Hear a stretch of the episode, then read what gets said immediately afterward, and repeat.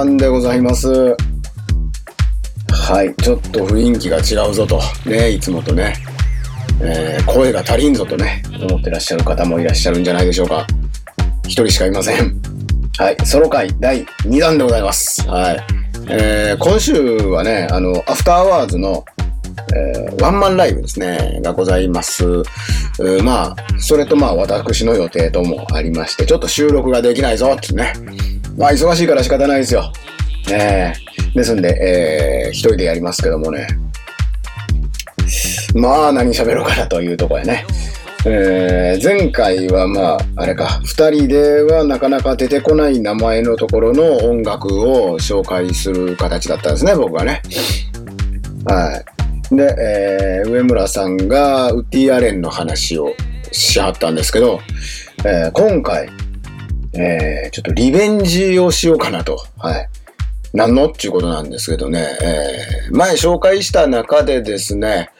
えー、ザ・ビッグ・ムーンというイギリスの、まあ、フィメールのバンドを紹介したんですけど、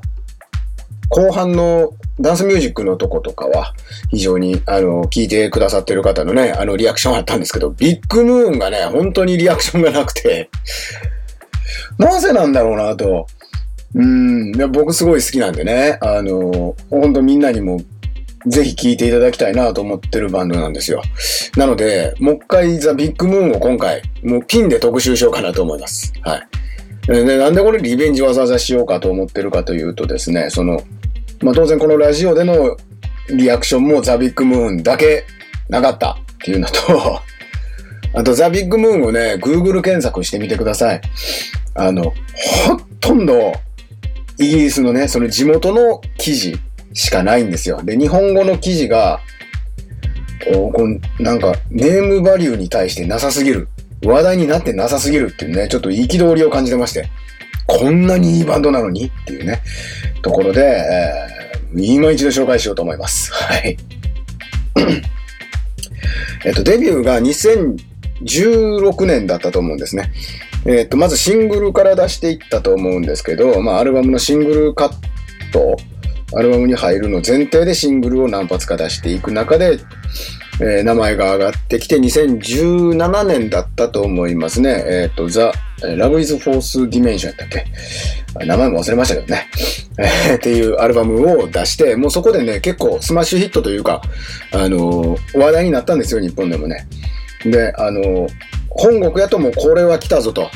あのー音作りがまずグランジな音作りで、で、メロディーラインが結構イギリスのトラディショナルなセンスですよね。イギリスのフォークーみたいなメロディーラインとか曲の構成、コーラスラインがありながら、グランジに処理してるっていうところが、あの、なんかそれまでの総決算みたいな感じだったんですよね。だから、ポップ度合いで言うと、あの、パワーポップの頃、だから、えー XTC、エクスタシーとか、えーもうなんやろ、それこそ、うんと、えーほれ、ほれほれ、ダイヤモンドの犬。ね。えージギースターダストの人。おわ、マジか、名前出てけんや。どうした？えー、あ、ボウイ、デビッド・ボウイ、ぽいメロディーラインのアバとかね。ああいう伝統的な、あの、イギリスのポップソングの、センスも踏襲しながら、その、まあ、だからエクスタシーとか、ああいう、あと誰ですか？あの、ブラーも入ってると思うんですけどね。中、こ前期、中期、後期で分けるんかどうか知らない。中期くらいのブラーみたいなイメージも入ってるし、あの、結構、そのイギリスのポップロックの総決算的なセンスで作られてるバンドなんですよ。形作られてるバンドなんですよね。なので、もっとイギリスでも目立っても、もっとね、今よりももっと目立ってもいいやろなとも思ってるんですけど、まあ時代がやっぱりラップミュージックだからかして、やっぱズカンとは出てこれないのかなっていう感じもありますが、あのとにかくセンスがいいんですよね。で、まあ、あの、ボーカルなんかも非常にオルタナチックな歌い方してて、あの、僕としては好印象な感じで。あと、前の時も言ったが、ギターがね、とにかくシンプルなんですよ。みんなコピれるみたいなギターなんですけど、あ、でもよくこういう、なんか、リフじゃないんですけどね、そのソロとも言い難い、なんかメロディーを弾くんですけど、そのセンスがひもう抜群なのね。余計な音がないみたいな感じ。余計な経過音っていうんですか？がないのよ。すごく耳に馴染んでくるギターのメロディーセンスをしてるし、まあ、褒めるところしかないんですけどね。日本でもいまいち、あの、名前を聞かないというか、それこそその Google のね、検索しても、あの、ほんのちょっとしか出てこないんで、リリースするたびに、2017年のアルバム出ましたよっていうのと、2020年のセカンド出ましたよっていうニュースが何件かヒットするくらいでですね、あとはもう全部個人ブログなんですよね。で、個人ブログがやっぱりイギリスのそのニュース、リリースのね、ニュースであるとかっていう方が、やっぱり世界的にヒット数があるから、そっちが出てきちゃうのよね。うん。あの、なんで、改めて、えー、紹介してます。はい。で、まあ、そのファーストアルバムが非常にグランジな音像で作られてて、こう、ザラザラしてるっていうかな、ハイをちょっとカットした、ハイのカットが多めみたいな、こもってる、ザラザラしてるみたいな感じの音像で非常にルードな感じでいいしね。で、かと思えば2020年の、その、えー、っと、ウォーキングライク、ウォーキングライクウィードゥやったかな。っていうアルバムは、あの、かなり、なんていうの、グランジじゃなくなってる。あの、色味を変えてきた。あの、これが出た頃だ、2019年、20年って、例えば US やと非常に 80s の音色が流行ってた頃なんですけど、あの、それを逆手に取ったというか、なんか、むしろ反抗意識なのかして、え seventies のポップロック、ポピュラーミュージックみたいな、なんか理路整然としたクリック通りで、綺麗なコーラスワークでみたいな感じで作られてて、えー、っと、音像もちょっとローファイにしてるんかな。うん、だからグランジよりさらに以前の 音像で全体がマスタリングされてるっていうね。ひねくれてるなーっていう感じなんですけど、まあでも、一作目から比べて非常にこう整った感じがするというかね、洗練された感じにも見えるし、もう一般的には多分そういうふうに受け取られてるんかな。それが良くないのかもしれないですけど、これ多分反骨精神だと思うんですよね。80s ちげえよ、70s だよみたいな、えー、マスタリングがされてますね。これがかっこいいね。やっぱその姿勢がやっぱり、アティテュード、パンクってアティテュード姿勢って言うじゃないですか。だそういう意味で、すげえポップな、ポピュラーミュージックなロックをやっとるんだけど、あのー、その、精神性みたいなものが滲み出てる？文字通りこう、白い服に全部こう、なんか、き、黄ばみとして出てきてるみたいな感じがね。なんか、例え汚いですけど、それが非常にいいバンドなんですよね。うん。ということで、今回もミュージックプラストーク的な感じで、えー、と、とりあえずファーストに入ってて僕が一番好きな、この間はね、一番受けそうなやつ流したんで、一番好きなやつ流しますね。えー、フォーミダブルっていう曲なんですけど、これ歌詞がいいんだわ。歌い方もいいんだわ。あで、あの、全体のアレンジもいいんだわ。えー、フォーミダブルって、あの、怖いとか、恐れるみたいなことですよね。えー、で、えー、I'm not invisible. I'm on your side. I'm, I will be formidable だったと思うんです。サビの歌詞が。ね。いや、私透明人間じゃないと。あんたのすぐ横におるんやでと。で、えー、I will be formidable だから恐怖になるってことなのかなそれとも、もう怖いわーっていうことなのかなちょっと英語わかんないんですけど、どっちかの、どっちの訳し方なんか僕わかんないんだけどね。だから、あの、まあ、えっ、ー、と、えー、なんだ、MeToo とかさ、フェミニズムまではいかないまでも、やっぱりこう、あのー、ダメな男に捕まってる感じ、その横で嘆いてる感じという、まあ、よくあるパターンの女の人の心の叫びだわな。うん、が、めっちゃ暗い曲で、えー、延々と語られるっていう曲がね、これ非常に良いんで、ちょっと聴いてみてくださいね。えー、ザ・ビッグ・ムーンのフォーミダブル。もう、あの、まあ、グランジなんで 僕好きなんその辺なんで、どうしてもこういう雰囲気のね、えー、気に入ってしまいますけど まあ、ファースト、ファースト結構ね、本当あの、昔の言葉かもしんないけど、捨て曲っていうのがないんですよ。どれも良い。えっ、ー、と、例えば、えっ、ー、と、なんだっけ、サイレントムービースージーだっけな。サイレントムービーサマーだっけな。えー、ちょっとタイトル忘れたんですが。っていう曲も非常に良かったりしますし、ザ・ロードも好き。全部好きですね。なんせ。うん。今の時代にこのグランジ感出してくれたんだっていうのは当時もう4年前ですか。あ、じゃあ2016年にアルバムリリースこっちではしてないけど向こうでしてたのをわざわざ輸入で買ったくらいだったんで、これ来たぞーみたいな。うん。その当時ずっとひたすら、あの UK のフィメールのバンドばっかり聴いてて、アリス・ウルフとか、チャーチズとか、えーと、あと誰だっけあれ、バンブーの人。エルダーアイランドとかね。聴いてた中で、これ一番来たっていうね、テンション上がった曲でしたね。はい。で、こっから4年経ってさっき言ったようにね、あの、セブンティーズ回帰みたいな、ポピュラーミュージックロックっていうところに、帰着した、Walking Like We Do というね、セカンドアルバムなんですけど、こっちもね、こっちでその、さっき言ったように、あの、白い服に、もう死にいっぱいついてる、もう、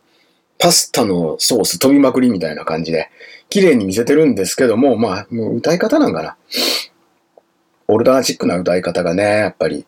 あのー、かっこいいというか、あのー、一筋ののバンドじゃねえよなっていう感じすげえ出してて、ね、なんでこんなに音整ったんやろなまあ当然プロデューサーとかコンポーザーが変わったんだろうと思って調べたら、あのー、ベン・ H・ アレンって人が、今回、今回っていうか、まあこれも去年のアルバムなんで、今回って言っていいかわかんないけど、まあプロデュース、もうプロデューサーとして入ってるんですよね。うん。なので、えー、っと、この人が多分ね、デア、デア、デアハンター、ディアハンターっていうもんか。とか、えー、っと、何やっけ、調べたのにな。アニマルコレクティブとかかな。はい。なんかそのあたりをプロデュースしてらっしゃる人らしくて、だから、結局、ポップにまとめて、ポップなアルバムに聞こえるんだけど、演奏してる側もプロデューサーも実はすげえオルタナチックな人たちというかね、あの、完全なるメインストリームじゃないのよ。ひねくれ者が集まって作ってるポップなアルバムっていうとこでね、あの、そういう視点で聴いてもらえれば非常に、まあ僕らみたいなひねくれもスカッとするアルバムなんじゃないかなと思うんですね。で、立ち位置もやっぱり良くて、その、フェミとか MeToo に、あの、加担しすぎない感じ。えー、だから、まあ、いわば等身大の、こう、女性の悩みのところに収まりつつも、でも、持ってる雰囲気が暗怖いんで、あの、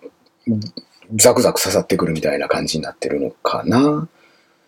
さっき名前挙げたチャーチズとかだと、もうチャーチズのあの、ローレン・メイベリーって結構ガチガチに、あの、フェミニズムの運動までやってんのかな。んか、すごく、あの、そっちの姿勢をとってる人なので、チャーチズもね、あのー、日本だとあれしか多分知られてないのかな、あの、某、なんやっけ、恋愛、なんとかバラエティのオープニングにね、なってたグラビティって、グラビティちゃうわ、グレイブスか。えー、っていう曲が、くらいしか多分有名じゃないな。あと、ガンとか、しか有名じゃないんだろうけど、あのー、歌詞ものすごい、あのー、男の被害に、被害に遭ってる女の人みたいな立場の曲が非常に多いんですけど、そこまで行き過ぎない感じがザ・ビッグムーンにはある。だから、あの、嫌やわ、みたいな、クソ、みたいな、悲しい、みたいな、なんでやねん、みたいな、あメッセージで止まってるところも、まあ、ライオットがある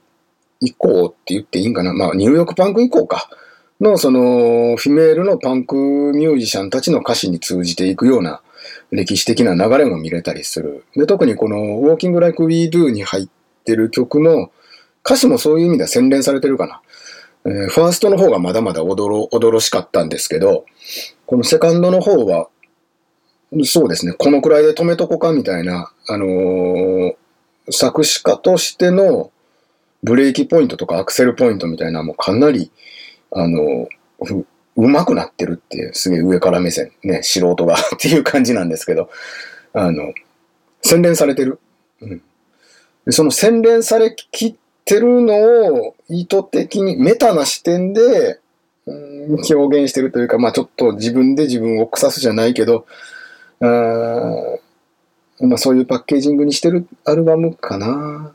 なので、ファーストよりも聞きやすいっていう人は多分多いとは思うんですけど、逆にそれがあだとなって聞きやすすぎて耳のこう、右から左へ受け流されちゃいがちなのかなと思いますけど。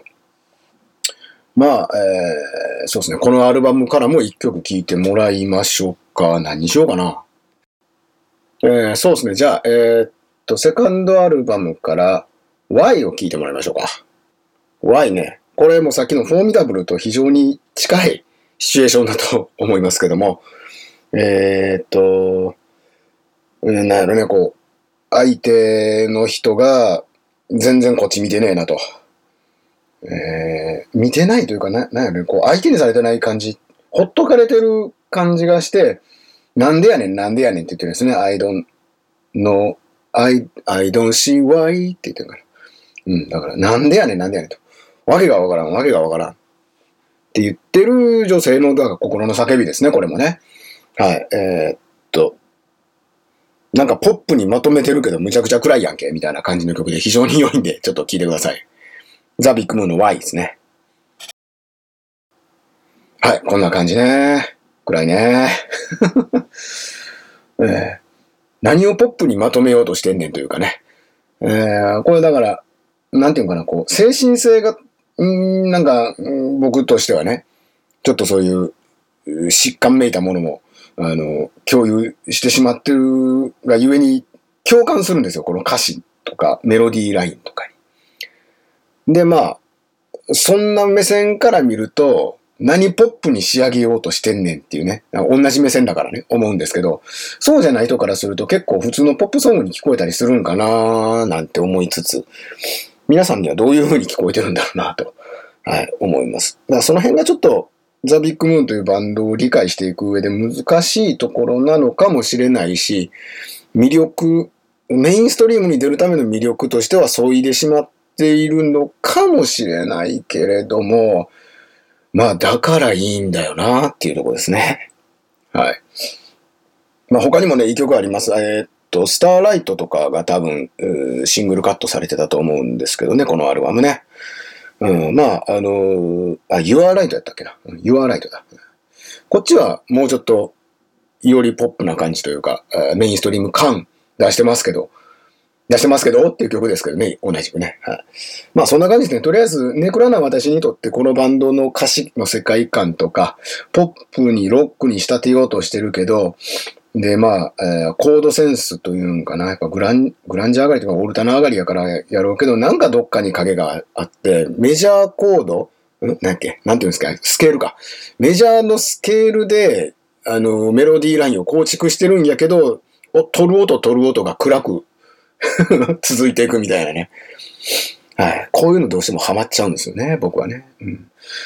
えー、まあ、そんな感じでございます。ザ・ビッグムーンですね。えー、いかがでしょう？なんかハマってくれる人いるんだろうか？あの、本当日本でもっとハマってくれる人がいないとね、これ単独公演とか来てくれないんだよね。うん。あの、チャーチズは確か2018年に行ったんやっけ？チャーチズも今年アルバム出してたけど、その1個前の Love is Dead っていうアルバムが出た、出た後、1年後くらいか。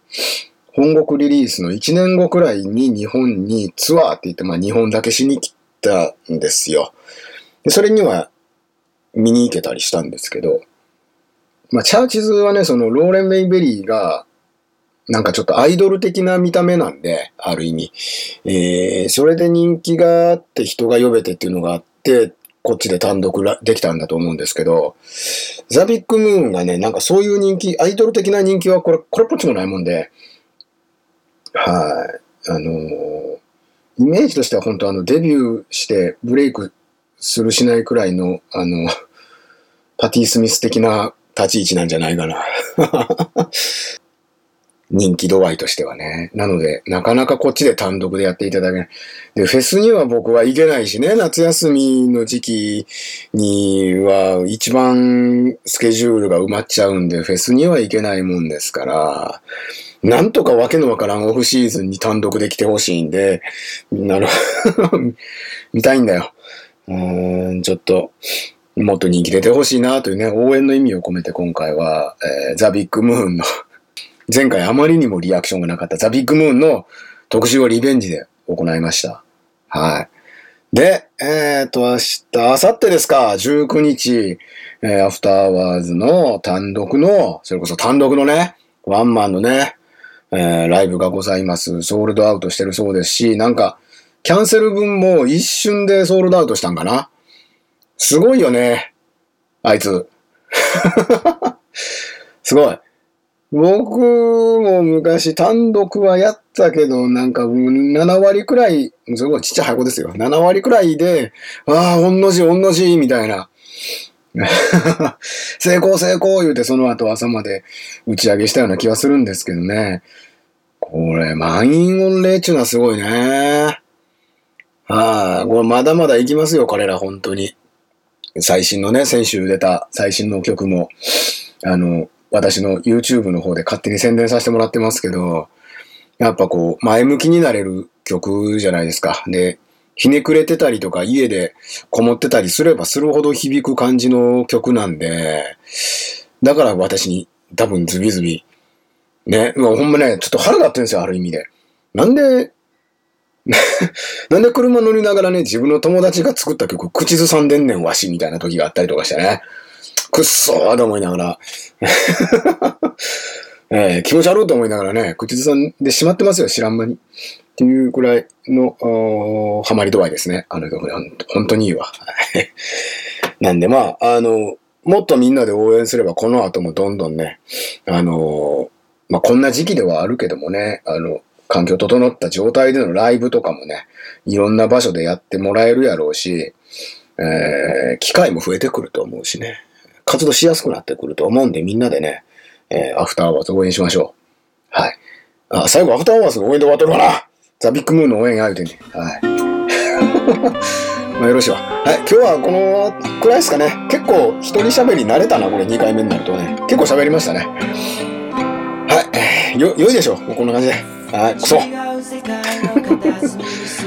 えー、以上です。はい。えー皆さんが何時ぐらいに聞いてるのか知りませんけれども、良い一日をお過ごしください。そして、えー明日も元気に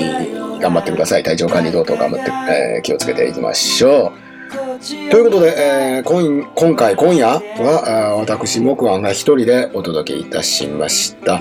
まあ、来週、再来週くらいでね、そのライブのレポというかね、もう当の本人にね、いろいろね、インタビューとかね、聞いていってやりましょうかね。こうなったらね。はい。はい、ということで今日は以上です。さよなら。時計の針がまた動き出した